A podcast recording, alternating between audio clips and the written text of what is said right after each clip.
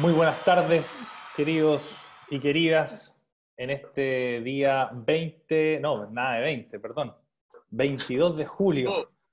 22 de julio. Todos los días iguales, Roberto, así que bueno. Es como, es como la marmota esto, el día de la marmota se llamaba, ¿no? Exactamente. Oye, bueno, agradecerle a todos la, la, la, invitación, que hayan aceptado la invitación de este programa. Eh, mi nombre es Roberto Bravo y junto a mi amigo personal, don Rodrigo Mayorga, hacemos este espacio que se llama Con Pizarra en Mano. Don Rodrigo, muy buenas tardes. ¿Cómo se encuentra usted esta fría tarde de julio? Buenas tardes, buenas tardes Roberto. Bien, está frío, está frío acá también en, en Santiago, como imagino que estará ya en Talca. Siempre bastante, frío. Bastante frío, sí. Como debe ser para esta fecha.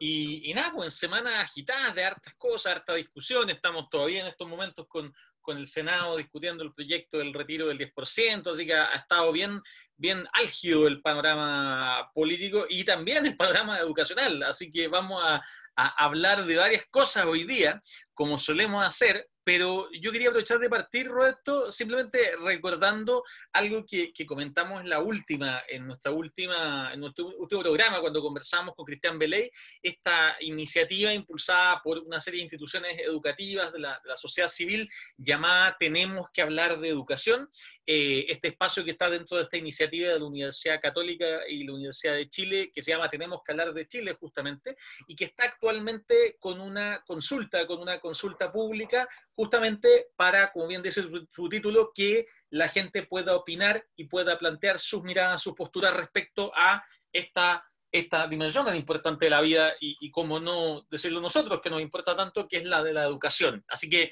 como lo dijimos hacia el final de la semana pasada, quería partir esta semana, compañeros, recordándolo de nuevo, para que la gente se, se, conecte, la gente se meta a opinar. Vamos a mandar en el link, en el mail de esta semana, el link directo también, pero lo pueden encontrar si no en Google con Tenemos que hablar de educación.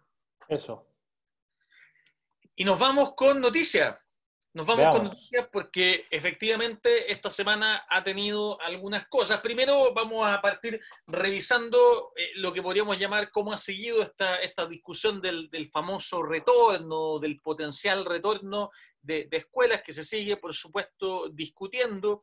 Eh, esta es una noticia de hace un par de días atrás. Hoy día estaba presupuestado que volviera la escuela de Isla Dawson a clase en la región de eh, Magallanes, una escuela llamada la Escuela Puerto Harris, que también partió con una lógica de, de, carácter voluntario. Esto tiene que ver con que la zona efectivamente ya no presenta casos de COVID-19 y con estos planes progresivos que hemos estado hablando en las semanas anteriores. También el Colegio de San Pedro, un colegio de San Pedro de la Paz, la Deutsche Schule, fue el primero en pedir autorización directamente para volver a clase y se está actualmente evaluando la Esto como va a haber algunas de las cosas que nos vamos a estar encontrando en las próximas semanas y que hay que estar bien atentos.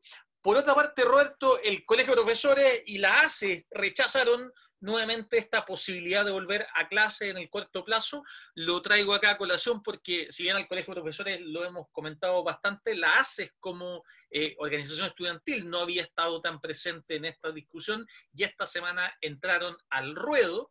Y en el Congreso se presentó un proyecto de ley justamente para buscar evitar o para buscar eliminar la repitencia escolar durante este año a causa del coronavirus. Así que como puedes ver, amigo mío, ha estado bastante movido la, parte política del asunto. Sí, y, estas noticias que llegan en, tiempos donde, bueno, las comunidades escolares hay un cansancio ya instalado, donde muchas han decidido tomarse este, este receso pedagógico, que si bien se ha pedido que no se llamen vacaciones, sino que cambio de actividad y ahí hay como un, manto un tanto gris eh, de, falta de definiciones para algunos. Eh, bueno, y lo hemos conversado, que bueno, esto se suma a las noticias que tú comentabas, de, a las noticias de la comunidad de Isla Pascua, Juan Fernández, que comenzaron con estas solicitudes de los sostenedores de, de volver a, a clase. Y esto se agrega también a lo que han dicho muchos de los alcaldes. Teníamos el alcalde de Santiago, Alessandri, ¿cierto? También de Peñalolén, eh, de La Granja, donde ellos dijeron que, exactamente, que ellos dijeron que no se volvía el 2021. Han ido matizando un poco el discurso después que salió este, este plan, ¿cierto? Paso a paso. Que, anunció el gobierno. Pero es interesante lo que dijo el ministro de Salud, que dijo que por lo menos ellos, como ministerio, iban a respetar las posturas de, los alcaldes en cuanto a querer volver o no volver. Eso en cuanto al Ministerio de, Salud. Ahora, sería interesante o es interesante conocer lo que dice el Ministerio de Educación respecto a esto. Ellos han dicho que eh, encuentran un tanto irresponsable, digamos, que se diga estando en julio, quedando todavía cara un par de meses, bastantes meses, ¿cierto?, para que termine el año, de no volver. Eh, lo hablábamos con el invitado la semana pasada, con Cristian Belay, que él también, él entendía el temor válido, pero también encontraba que, que, quizás hay, hay, hay, opciones antes de, de, decir no se vuelve el 2021. Ahora, eh, yo creo que en, estas, en estos tiempos que hemos hablado siempre, donde hay, hay pocas certezas, donde reina el miedo, lo que, lo que menos necesitamos de parte de los actores es este posicionamiento desde ángulos inflexibles, y rígido. Yo creo que hoy día lo que más se necesita es que esto se converse comuna a comuna, región a región, comunidad escolar con comunidad escolar. Eh, porque, por ejemplo, volver hoy día, efectivamente, hoy día en algunas comunas y regiones sería un riesgo, eh, y me sumo a eso, de eventuales rebrotes, una serie de cosas de inseguridades para las comunidades enteras, pero también no considerar al menos la opción de reabrirlas cuando esto esté eh, ya controlado, también es, creo yo, negar una oportunidad para muchos niños y niñas donde la escuela eh, es el elemento de protección y cuidado que tienen. Entonces, también yo creo que es interesante que, eh, que esta discusión se dé de cara a todos, con, la, con las comunidades en particular. Y, y, por, y, por, último, lo que tú tocabas, el tema que me parece interesante lo que plantean los diputados del, del proyecto de, de, la no repitencia. Clave. el, el, ministerio se, se ha, digamos, se ha pronunciado en relación a ello. Ellos dicen, bueno, que con, el, con el, ¿cierto? Con, los nuevos decretos hoy día la repitencia es algo eh, excepcional, no es cuando tú y yo estudiamos, entonces hoy día la repitencia eh, casi no debería existir. Ahora, el punto es que hay algunas voces, y es interesante verlo desde ahí, que dicen, tampoco es justo que replicar las notas del 2019 para los niños, porque ¿qué pasa con todos estos niños? Por ejemplo, hoy día yo leía a una abogada y me pareció interesante, eh, ¿qué pasa con estos niños que han visto cómo su, en el caso de, su trabajo académico, autoestima, ha ido mejorando este año y por ende quizás tendrían mejores posibilidades de replicar las notas del año pasado. Entonces también es interesante verlo desde ahí, a ver qué va a pasar con esto. Así que son, son noticias que nos tienen que tener atentos y, y como bien dices, yo creo que la clave está de nuevo en escuchar las comunidades y esto va y esto quizás va a ser desde mis temas va a ser una, una gran prueba para ver que, nuestros mecanismos de participación escolar a nivel de los distintos estamentos, cómo están funcionando, porque efectivamente es muy distinto escuchar a las comunidades realmente que solamente a un par de, actores. Y ahí seguramente es donde vamos a ver estas tensiones, en algunos casos lamentablemente escalar. Eh, pero bueno, es parte del proceso y, hay que también buscar los aprendizajes. Y hablando de tensiones, pasó algo, bueno, tenemos la tensión de Kinder, no sé si lo tienes por ahí. Exactamente, exactamente. Cuéntanos un poquito, Roberto. Bueno, esto que el, Senado rechazó que el Kinder sea requisito para, para ingresar a la, a la, enseñanza básica, ahí, bueno, se, cuestiona.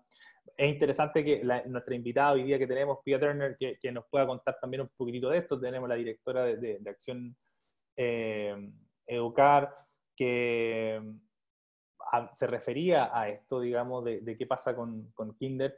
Eh, hay día, por ejemplo, lo que tú estás mostrando hoy día para los amigos que nos escuchan en, Spotify, esta ley de Kinder obligatorio que, venía de hace muchos años. Eh, bueno, hoy día hay mirada dicotómica, ¿cierto? Algunos piensan que, obviamente, ¿qué pasa con el... Tenemos la, asistencia más baja es desde del, del mundo municipal y particular subvencionado, y eso quizás pasa porque no es obligatorio, algunas voces dicen, otras voces, ¿cierto? Al contrario, dicen que el problema con esta ley es que vamos a privatizar también estos, estos espacios en relación, en el sentido que debería ser el, el gobierno, ¿cierto? Y el país que asegure la, esta cobertura. Así que, eh, no sé cómo lo ves tú, Rodrigo.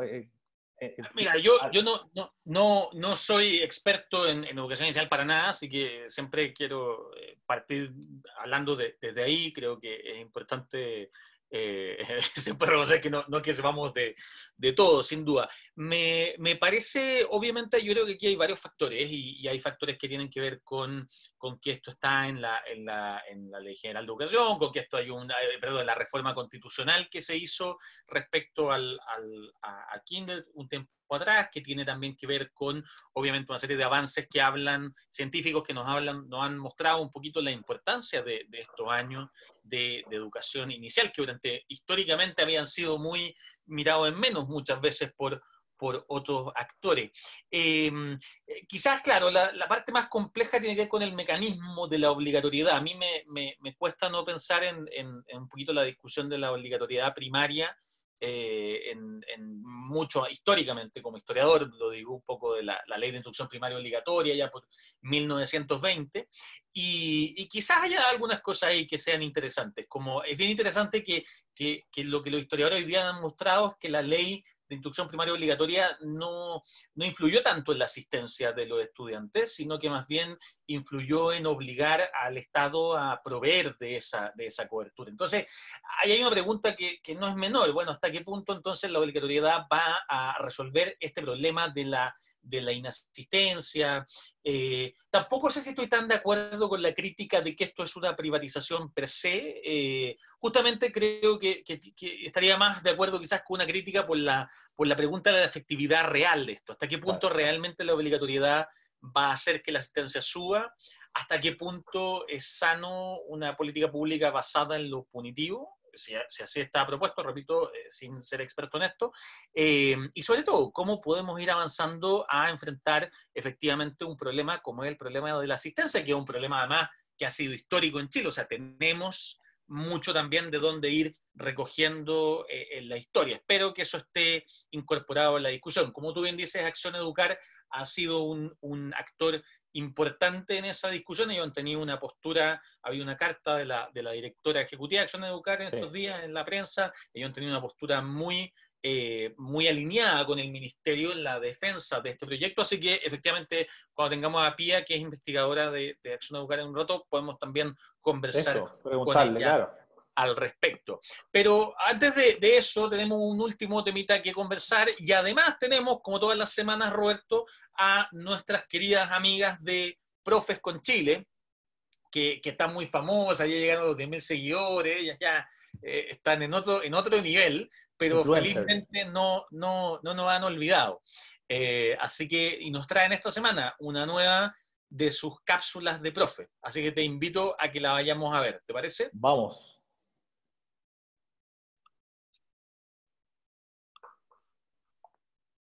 Hola a todos, yo soy Camila Yoken. Yo soy Rosario Mayorga, somos el equipo de Profes con Chile y hoy día les traemos una nueva cápsula de profes. En la cápsula de hoy queremos retomar el tema del bienestar emocional, pero esta vez desde la perspectiva de nuestros alumnos. Queremos hacer hincapié en lo importante que es al empezar cada clase asegurarnos de que nuestros alumnos estén bien y estén listos para trabajar o en el caso de aquellos que están haciendo clases de forma sincrónica, que los profesores igualmente estén revisando constantemente cómo están.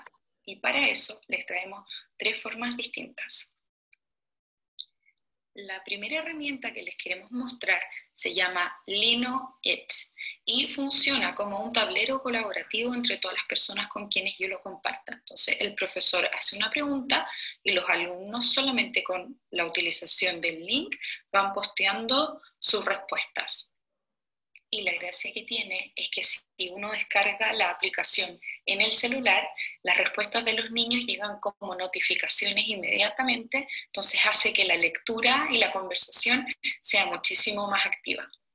Otra opción que les queremos mostrar es usar un Google Form y esto obviamente funcionaría para ambos tipos de clases sincrónicos o asincrónicos. En este caso queremos ver cómo están los niños, les pedimos que completen su nombre, esta la hicimos pensando en alumnos más chiquititos, entonces cómo te sientes hoy y además de la palabra los ayudamos con un emoticón. Y un par de preguntas, hay algo que, quieras, eh, que me quieras contar, necesitas ayuda eh, con algo, cómo te sientes eh, con el colegio, etcétera, y estos resultados nos van a dar señas de qué es lo que podemos hacer para nuestros alumnos y qué tan listos están ellos para enfrentar la clase o incluso la semana de aprendizaje. Y otra opción que les queremos mostrar es la de la utilización de tarjetas de emociones. Entonces les pueden mandar unas alternativas a ustedes y los alumnos que tengan impresora en la casa y así lo quieran las pueden imprimir y usar esa o hacerles el desafío de que las hagan ellos mismos y ustedes simplemente les muestran una guía.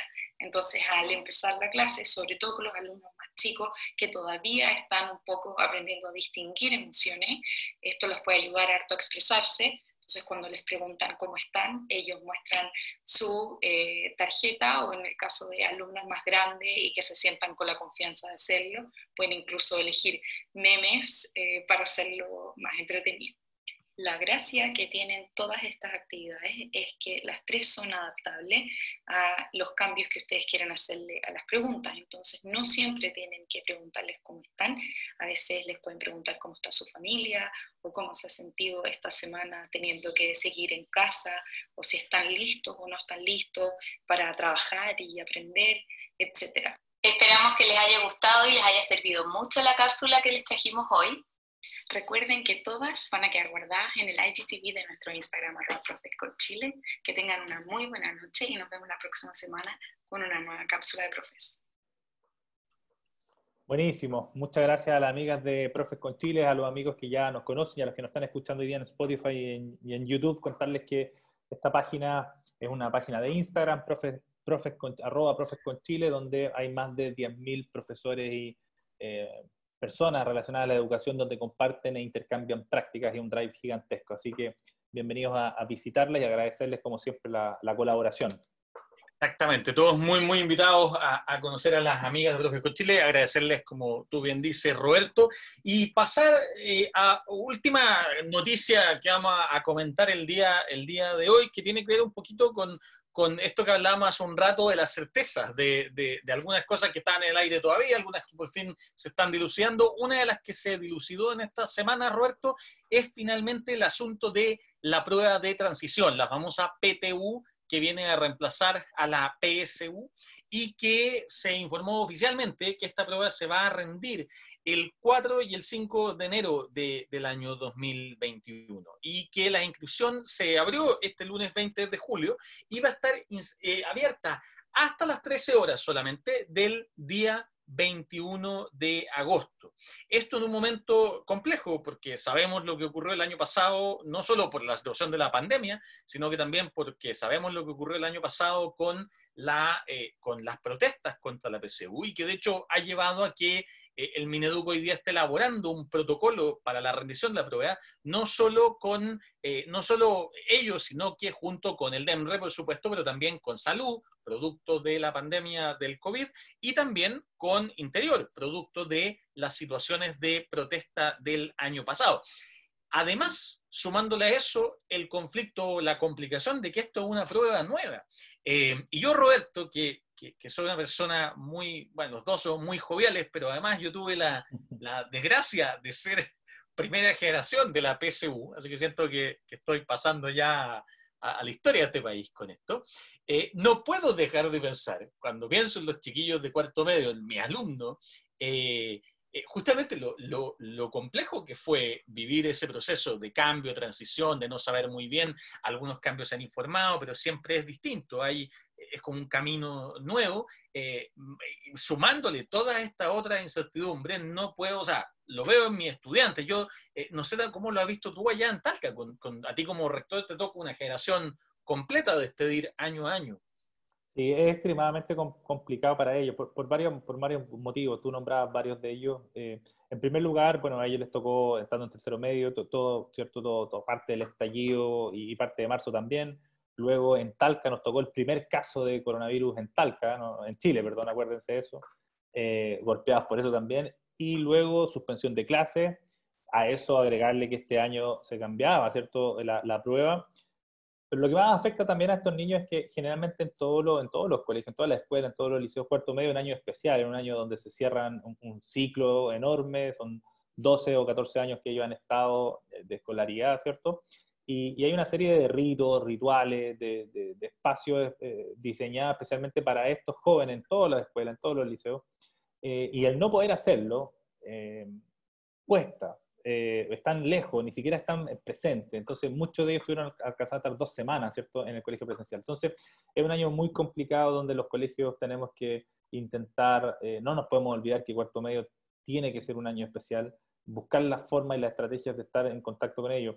Eh, a nosotros nos pasa que, que notábamos y hablábamos con ellos y tienen esta, esta sensación de duelo todavía de, de, de, de por qué a nosotros, eh, y ahí hay que acompañarlos mucho. Así que es un año muy difícil y piensa tú que, eh, aparte de eso, la preparación que generalmente uno intenta darle en los colegios no, no siempre es la misma a través de Zoom o cualquier otro espacio que, que puedan tener. Entonces es un año extremadamente complicado donde yo creo que que hemos dicho de tercero medio hacia abajo hay tiempo.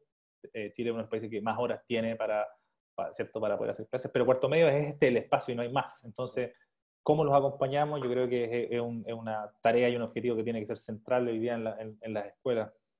Efectivamente, y que vuelve, bueno, vuelve a estos temas de lo, socioemocional, y aquí volvemos a decir, la importancia de las certezas tiene que ver con, poder bajar las ansiedades, con poder en el fondo acompañar de buena forma a nuestros estudiantes, que era un poco la, invitación también que nos está haciendo nuestras amigas Rosario y Camila de, de Profes con Chile, y, que también tiene algo que ver con nuestra invitada de hoy. Yo solo quiero poner esta noticia como, como una suerte de, anticipo, porque efectivamente eh, se entregaron esta semana una serie, empezaron a, entregarse unos cuestionarios que eh, tienen que ver justamente con la posibilidad de diagnosticar la situación socioemocional de los estudiantes. Y estos fueron creados en una mesa de trabajo que eh, estableció la Dirección de Educación Pública pero donde efectivamente Acción Educar y nuestra invitada del día de hoy también tienen, tuvieron bastante un rol bien, bien importante. Así que Roberto, por favor, si puede hacer los honores mientras yo la hago pasar, de presentar a nuestra invitada del día de hoy. Encantado. Mira, nosotros queremos, hoy día tenemos el agrado de tener a, Pia Turner, ella es ingeniera comercial de la Universidad de los Andes, es máster en educación y economía de la Universidad de Columbia, Estados Unidos. Trabajó como investigadora senior en el Centro de Estudio Horizontal. Previamente también a su estudio de posgrado se desempeñó como profesora, instructora de la Facultad de Ciencias Económicas y Empresariales de la Universidad de los Andes y también el periodo en el cual cofundó y codirigió el Centro para la Excelencia en la Enseñanza, la Economía y la Empresa. Hoy día es la investigadora senior de Acción Educar y tenemos el gusto entonces de, tener con nosotros a Pia Turner. Así que Pia, muy buenas tardes, ¿cómo estás? Hola, buenas tardes. ¿Me escuchan? Perfecto. Buenísimo. Además, Roberto, yo quiero, yo quiero señalar que no, no de cualquier facultad de la Universidad de Columbia, sino que del Teachers College de la Universidad de Columbia, que, que no, es, no es nada menor. Nada, nada menor. Nada menor. Vi que tú también eres exalumno, pero de doctorado, ¿no? Por supuesto, por supuesto, los alumni. Gran escuela. Bienvenida. Oigan, quiero, Muchas gracias. Quiero agradecerle la invitación. Para mí que, que, por trabajo me dedico a, estudiar política pública, educación, siempre es un privilegio conversar con profesores. Al final son los que la viven. Exactamente. le agradezco mucho la oportunidad. No, gracias a ti por, por, por aceptar la vida en, este espacio que es creado por profesores, para profesores y para gente relacionada a la educación. Pia, entrando ya derechamente a lo, a lo, que, a lo que hoy día nos convoca, eh, Tú tuviste la, la, oportunidad de, cuando conversamos por la primera vez por teléfono, tú me contabas esto de los, los, cuestionarios que usted, que partió con, con la DEC, ¿cierto? Con esta, la Dirección de Educación Pública, por allá en abril, tengo entendido, empezaron a conversar. contarnos un poquitito de, de, cómo nace esto, por qué nace eh, y quiénes pueden acceder. Sí, por supuesto. Mira, eh, cuando partió la, la, pandemia, se cerraron los colegios, em, y considerando lo que había sido el estallido social eh, eh, el año pasado, considerando en el fondo todos los estresores que habían vivido las familias chilenas, eh, lo primero que pensamos en Acción Educar es, wow, esto, esto puede generar problemas socioemocionales para los niños, el estar encerrado en la casa, el estar asustados, angustiados, y probablemente los colegios, que van a ser los que van a tener una, una comunicación, o debiesen de tener la comunicación más fluida con los hogares, van a estar en una posición súper privilegiada para, si es que tienen la voluntad, eh, tratar de, influir para que sus alumnos estén bien, principalmente en lo socioemocional. Entonces buscamos una manera de aportar y tuvimos muy buena recepción de la DEP. y creamos una mesa en la que habían dos profesores, dos psicólogas, una psiquiatra, y estaba yo. Entonces tenía la gracia de ser, en el fondo, tener expertos en salud mental, en lo emocional, pero además profesores, eh, eh, ex profesores, rectores, eh, uno de ellos era nuestra contraparte, la DEP. Y ahí conversando llegamos a la conclusión que el mejor aporte que podíamos hacer era crear una suerte de instrumento que los profesores pudieran enviar a las casas, considerando de que muchos no tienen internet, no pueden hablar por teléfono, o sea, hay una serie de problemas, pero sí está el sistema de, entrega a las cajas de la JUNAED y de las guías impresas. Entonces llegamos a la conclusión que lo mejor que podíamos hacer era desarrollar una suerte de instrumento que ellos pudieran enviar a los hogares eh, cuando se entregaran estas guías impresas. Y ahí, aprovechando la, experiencia de todos los integrantes de la mesa, fuimos viendo qué, era lo, más atinado de preguntar, cómo era la forma de preguntarlo, y, más allá de eso, qué era lo que era realmente útil para los profesores, porque al principio partimos con la disyuntiva de, mira, tú tienes una serie de cuestionarios, por ejemplo, que están validados científicamente eh, para diagnosticar la depresión. Y dijimos, partimos con esto, bueno, sacamos parte de, esto, de estos cuestionarios psicopatológicos y todo el tema, pero dijimos, en verdad, los doctores, o sea, los doctores, los profesores no tienen mucho que hacer con, con un alumno que diagnostiquen de depresión. En el fondo no les sirve de nada. Entonces ahí fuimos viendo edad por edad eh, qué información un alumno sí puede entregar y, de, no ser posible los padres sí pueden entregar sobre cómo están viviendo la pandemia en el hogar y cómo están viviendo además la, educación a distancia. Y mm, entre medio uno de, los, integrantes de la mesa que trabaja con profesores encuestó a creo que más de 100 profesores preguntándoles qué información les sería útil a ellos eh, saber para, sobre sus alumnos Em, para poder hacer mejor sus clases para poder priorizar si se dedican a lo emocional o, más a lo académico. Entonces ahí fuimos, de a poco nos fuimos dividiendo el trabajo eh, y de ahí todos revisando cada sección hasta que armamos estos cuestionarios que van desde prekinder a cuarto medio. Después vimos que los de prekinder, si se adaptan, sirven también para educación parvularia. Entonces los dejamos de educación parvularia a cuarto medio. Son cuestionarios que son para los alumnos, para los padres, pero además vienen con una tres páginas, te diría, de orientaciones para los docentes. Que en el fondo sale, mira, si en la sección 2 resulta que todos tus alumnos eh, contestaron muchas veces a todas las emociones negativas, te sugerimos hacer tales y tales actividades. A la vez, si tú ves que tienes un alumno que en todo pone solo em, emociones negativas y además resulta que, que, los papás dicen en su cuestionario sentirse sobrepasado y que tal vez hasta le han pegado, eh, bueno, en ese caso habla con el equipo psicosocial y deriva el caso. En el fondo no, no, no, no, te compete. Entonces, sacamos todo esto que fue una pega importante, o sea, partimos a principios de abril, eh, sacamos todos estos cuestionarios, después dijimos, la verdad es que no, nos encantaría que estuvieran, que estén a disposición de cualquier colegio que los quiera. O sea, esto fue un trabajo para la DEP, pero le sirve a cualquier, a cualquier docente, a cualquier colegio. Entonces lo que hicimos fue que sacamos un PDF en el que están recomendaciones para aplicarlo, la explicación, los autores, etcétera, y además todos los cuestionarios. Pero pusimos ahí el que los quiera adaptar, que no sea de la DEP, por favor que nos escriba, y nosotros les mandamos los Word, de manera que puedan adaptarlo, que puedan poner los nombres. Tenemos cartas para los, para los papás, cartas para los alumnos, entonces pueden adaptar, poner los nombres. A los de educación parvularia, por ejemplo, tienen esta, esta este como conflicto que los psicólogos prefieren preguntar por, con las palabras que ocupan más los niños, como más casuales, pero la educación, las educadoras muchas veces prefieren ocupar palabras más formales que son para enseñarle a la familia. Entonces dijimos, miren, nosotros lo dejamos así, si usted lo quiere cambiar, cámbielo. Le mandamos el Word, esto queda a disposición de la comunidad. Eso te diría que es principalmente el, el, trabajo que hicimos. Oye, Pia, ¿y cómo, ¿y cómo ha sido la, la, recepción? ¿Esto cuánto, cuánto tiempo ya llevan estos cuestionarios, por así decirlo, dando vuelta? Lo sacamos el 16 de julio. Recién, son súper recientes. Súper recientes, pero ya una, una, primera aproximación como de la recepción de los, los profes, de las comunidades? Mira, los comentarios que he tenido han sido súper buenos, pero de momento todavía estamos como en lo informal. En la DEP se preocuparon, por ejemplo, de que cada SLEP, eh, servicio local en el fondo, tenga un representante que esté a cargo. Entonces, yo creo que en unas semanas más ya debiéramos de saber cómo les fue.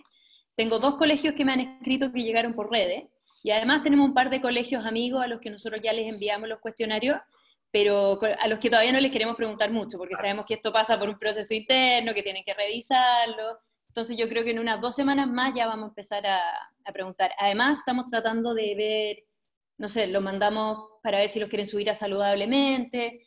Más que nada, mira, fue tal el trabajo y fue tal la dedicación que hicimos tratando de hacer este instrumento. Al principio eh, teníamos la, ambición de poder recolectar toda la información, publicarlo, dijimos aquí vamos a sacar el estudio la vida. Pero después vimos, en verdad, si hacemos eso, vamos a necesitar que sea por, por email. Los profesores, muchos van a decir, mira, si tengo que estar recolectando información de esta forma, no lo voy a aplicar. Y, nos pusimos altruistas y dijimos, bueno, esto queda para la comunidad. Si alguien nos quiere mandar de vuelta los resultados, genial, pero ya hasta, hasta no, nos quitamos en el fondo la, la ambición investigadora. Claro, claro, exacta, exactamente. Oye, no, eh, no es, no es fácil, no es fácil, eh, lo, lo, sabemos, esa es la tentación siempre, pero al mismo tiempo tan importante que no, eh, que a veces se invierta la, la, relación. Muchas veces los investigadores somos los que eh, no es que usemos las comunidades, pero, pero la posición de poder es, fuerte. Entonces, eh, qué bueno eso, qué bueno abandonar a veces eso que es tan tentador, sobre todo en la academia. y cuéntanos un poquito desde, desde la, la, mirada, bueno, eh, parte esto, de esto implica también un proceso de diagnóstico y, y ahí, bueno, tú además participas en una institución que, que se ha caracterizado en los últimos años por tener ciertas posturas en la discusión pública, no es no es, digamos, eh, eh, desconocido para nadie que el actual ministro de Educación era actualmente director ejecutivo, no.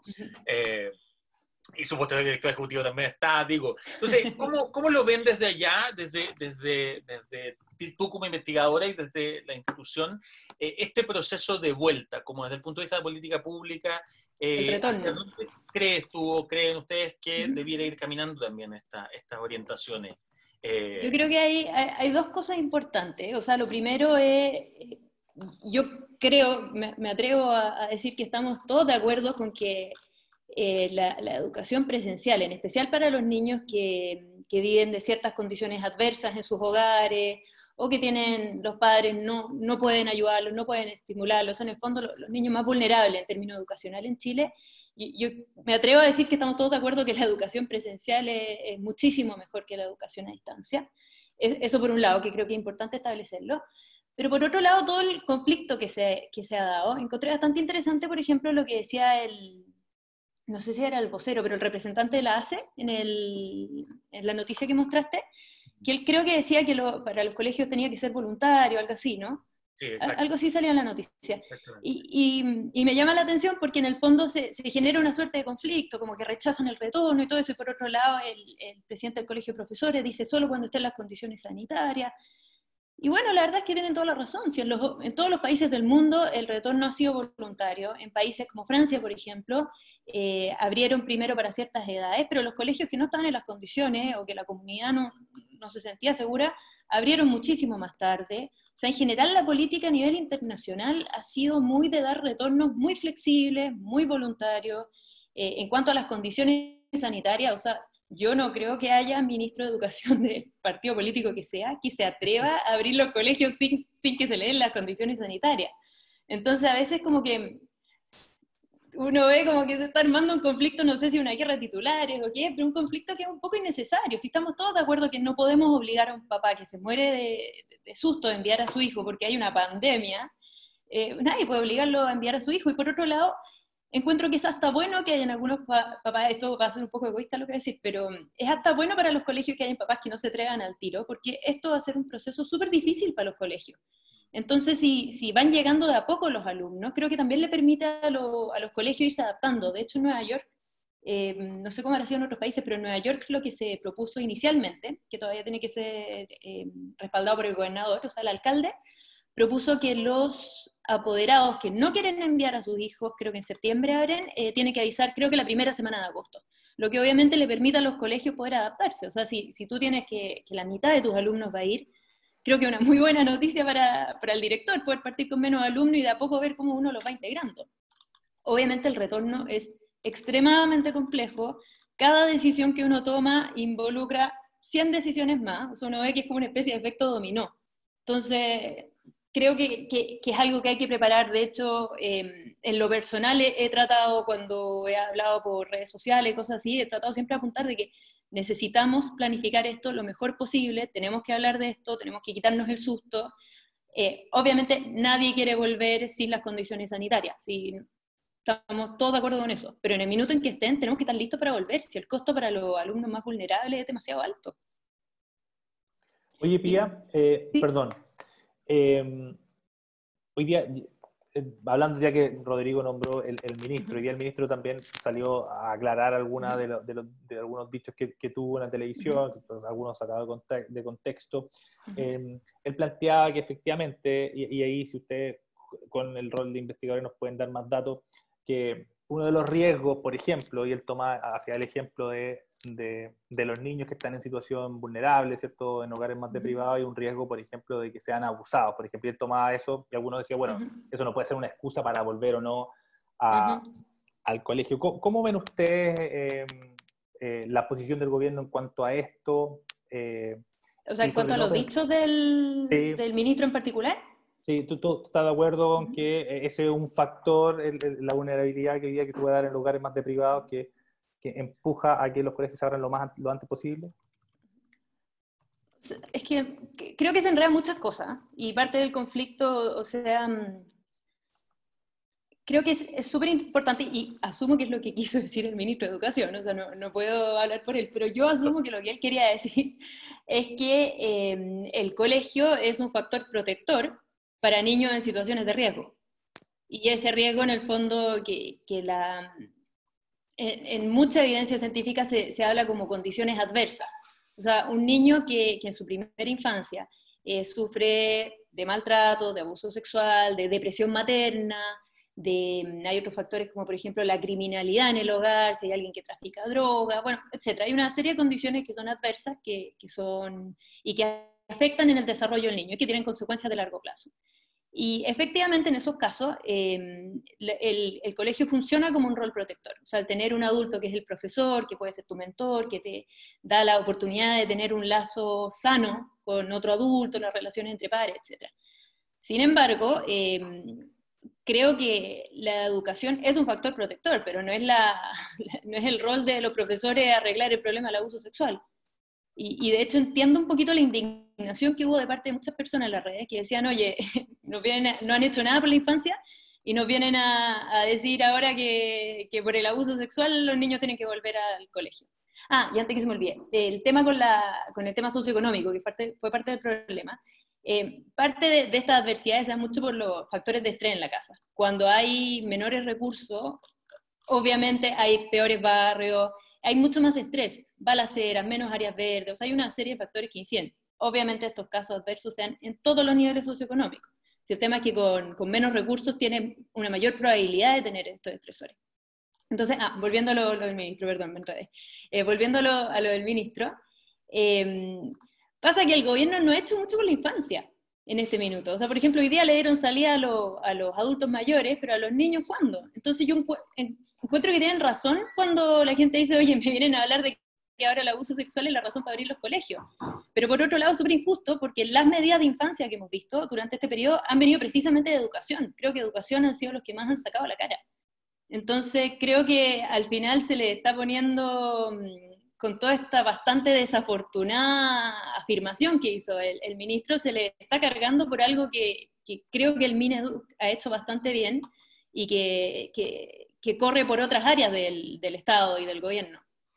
No sé si me enrollé mucho con la explicación. No, no. Clarita. Oye, Pía, bueno, nosotros siempre tenemos a esta primera parte que, es la conversación del podcast que sale después, que, em, y después tenemos nuestra conversación con nuestros amigos que están aquí en Zoom. Eh, más o menos maneja el, formato. Pero, pero quiero cerrar esta parte con una pregunta que, creo que es bien importante y que, también la, hicimos de alguna forma la, semana pasada y que tiene que ver un poco con, lo, Roberto lo decía, con tu rol como investigadora, como investigadora eh, de, los investigadores a veces tenemos eh, mala fama. Eh, por buenas razones o malas razones, yo creo que hay, hay, de todo como, como siempre en esto en, en la vida. Y, un poquito creo que lo que, y bueno, y, los economistas particularmente, tú lo sabrás mejor que yo, se llevan la, la peor fama de todos. La peor de la fama en el, en el grupo. Eh, pero, pero creo que una de las cosas que, que es súper interesante de, lo que nos contáis al principio, de este, de este trabajo con las comunidades, es justamente el poder ir mostrando lo que, lo que se gana cuando la, cuando la investigación y las comunidades escolares trabajan juntas de alguna forma.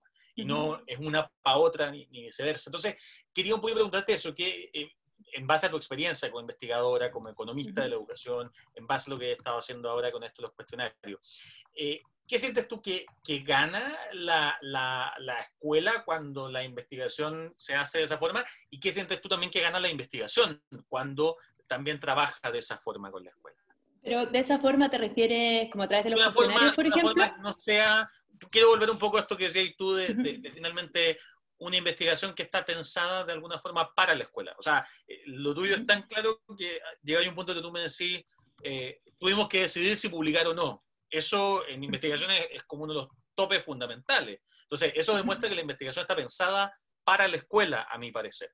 Y la gran crítica que se nos ha hecho a los investigadores muchas veces es que nuestra investigación está pensada para nosotros, que es lo que habría pasado si ustedes hubieran terminado publicando y, y enfocado en eso, probablemente. Mira, la verdad es que mm, yo soy de la, de la, postura que, bueno, obviamente necesitamos investigadores que estén así moviendo la, la, frontera del conocimiento y que estén encerrados en su academia, pero creo que la, la, investigación más aplicada, como un poco más activista en cierta forma, también es súper importante. O sea, nosotros tenemos discusiones hoy en día que están súper llevadas por la ideología, eh, súper polarizadas, tenemos mucha pelea.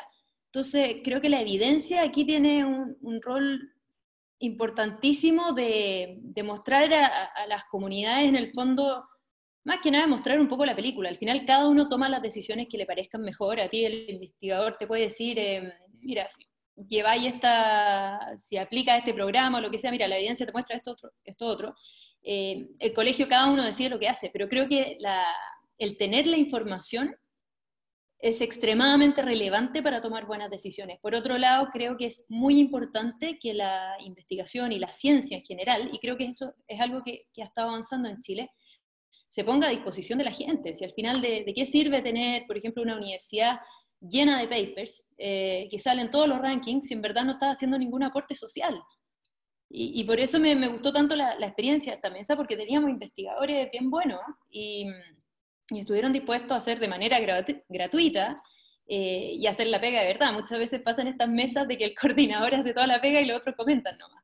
Acá, como yo no soy psicóloga ni profesora, yo necesitaba que los otros se, ensuciaran las manos también, y, lo hicieron de una manera maravillosa, súper entregada. Y yo, yo creo que hacia allá, hacia allá tenemos que ir, y, va también, o sea, creo que es súper complejo, porque también va en la línea de, este país como tan polarizado, con estallido social, Em, los ricos, los pobres, los privilegiados, los no privilegiados. Creo que los académicos muchas veces son privilegiados. O sea, poder estudiar un posgrado, poder trabajar tranquilamente, estar investigando, creo que también es una forma de exclusión el, el, no entregar todo eso que tú has recibido y que te permite eh, ir más adelante gracias a tus papers, por ejemplo, no entregarlo de vuelta a la comunidad, a la industria, de manera directa, indirecta, cada uno verá cómo, pero creo que, que tenemos un deber, más en este país que en este minuto está, tan necesitado de solidaridad en todo sentido. O sea, esto no va solo de, quitarle la plata a los ricos, dárselo a los pobres o lo que sea. Yo creo que va de un, cambio de, actitud de parte de todos y desde la, academia, la ciencia, creo que esa debiera de ser la, forma de, entregar y de ser solidario. Oye, Pía, nosotros, bueno, queríamos agradecerte por, este espacio. Vamos a pasar a las preguntas en un rato más, pero oficialmente para nuestros amigos de Spotify y YouTube estamos llegando al, final del programa. Agradecerte la, cercanía y la disposición de colaborar. Eh, para todos los amigos que nos escuchan, Pía eh, nos puso a disposición los, cuestionarios, hay que escribirles a ellos para que los puedan conocer ustedes y también trabajarlos con sus comunidades educativas. Así que eh, muchas gracias, Pía, una vez más por, por estar hoy día acá con nosotros con, con Pizarra en mano. Muchísimas gracias a ustedes. Estuvo muy entretenido. De nada, Pía, muchísimas gracias. Y, aprovechamos antes de cerrar, Roberto, de, dar un par de, avisos. No vaya yo para que no tenga que hablar de tiempos, pero, pero tenemos mañana, efectivamente, nuestras amigas de Profes con Chile tienen una charla eh, titulada Conversaciones reales con un director, desafíos y oportunidades en tiempos de COVID. Lo, que callamos los directores. Con un tal Roberto Bravo.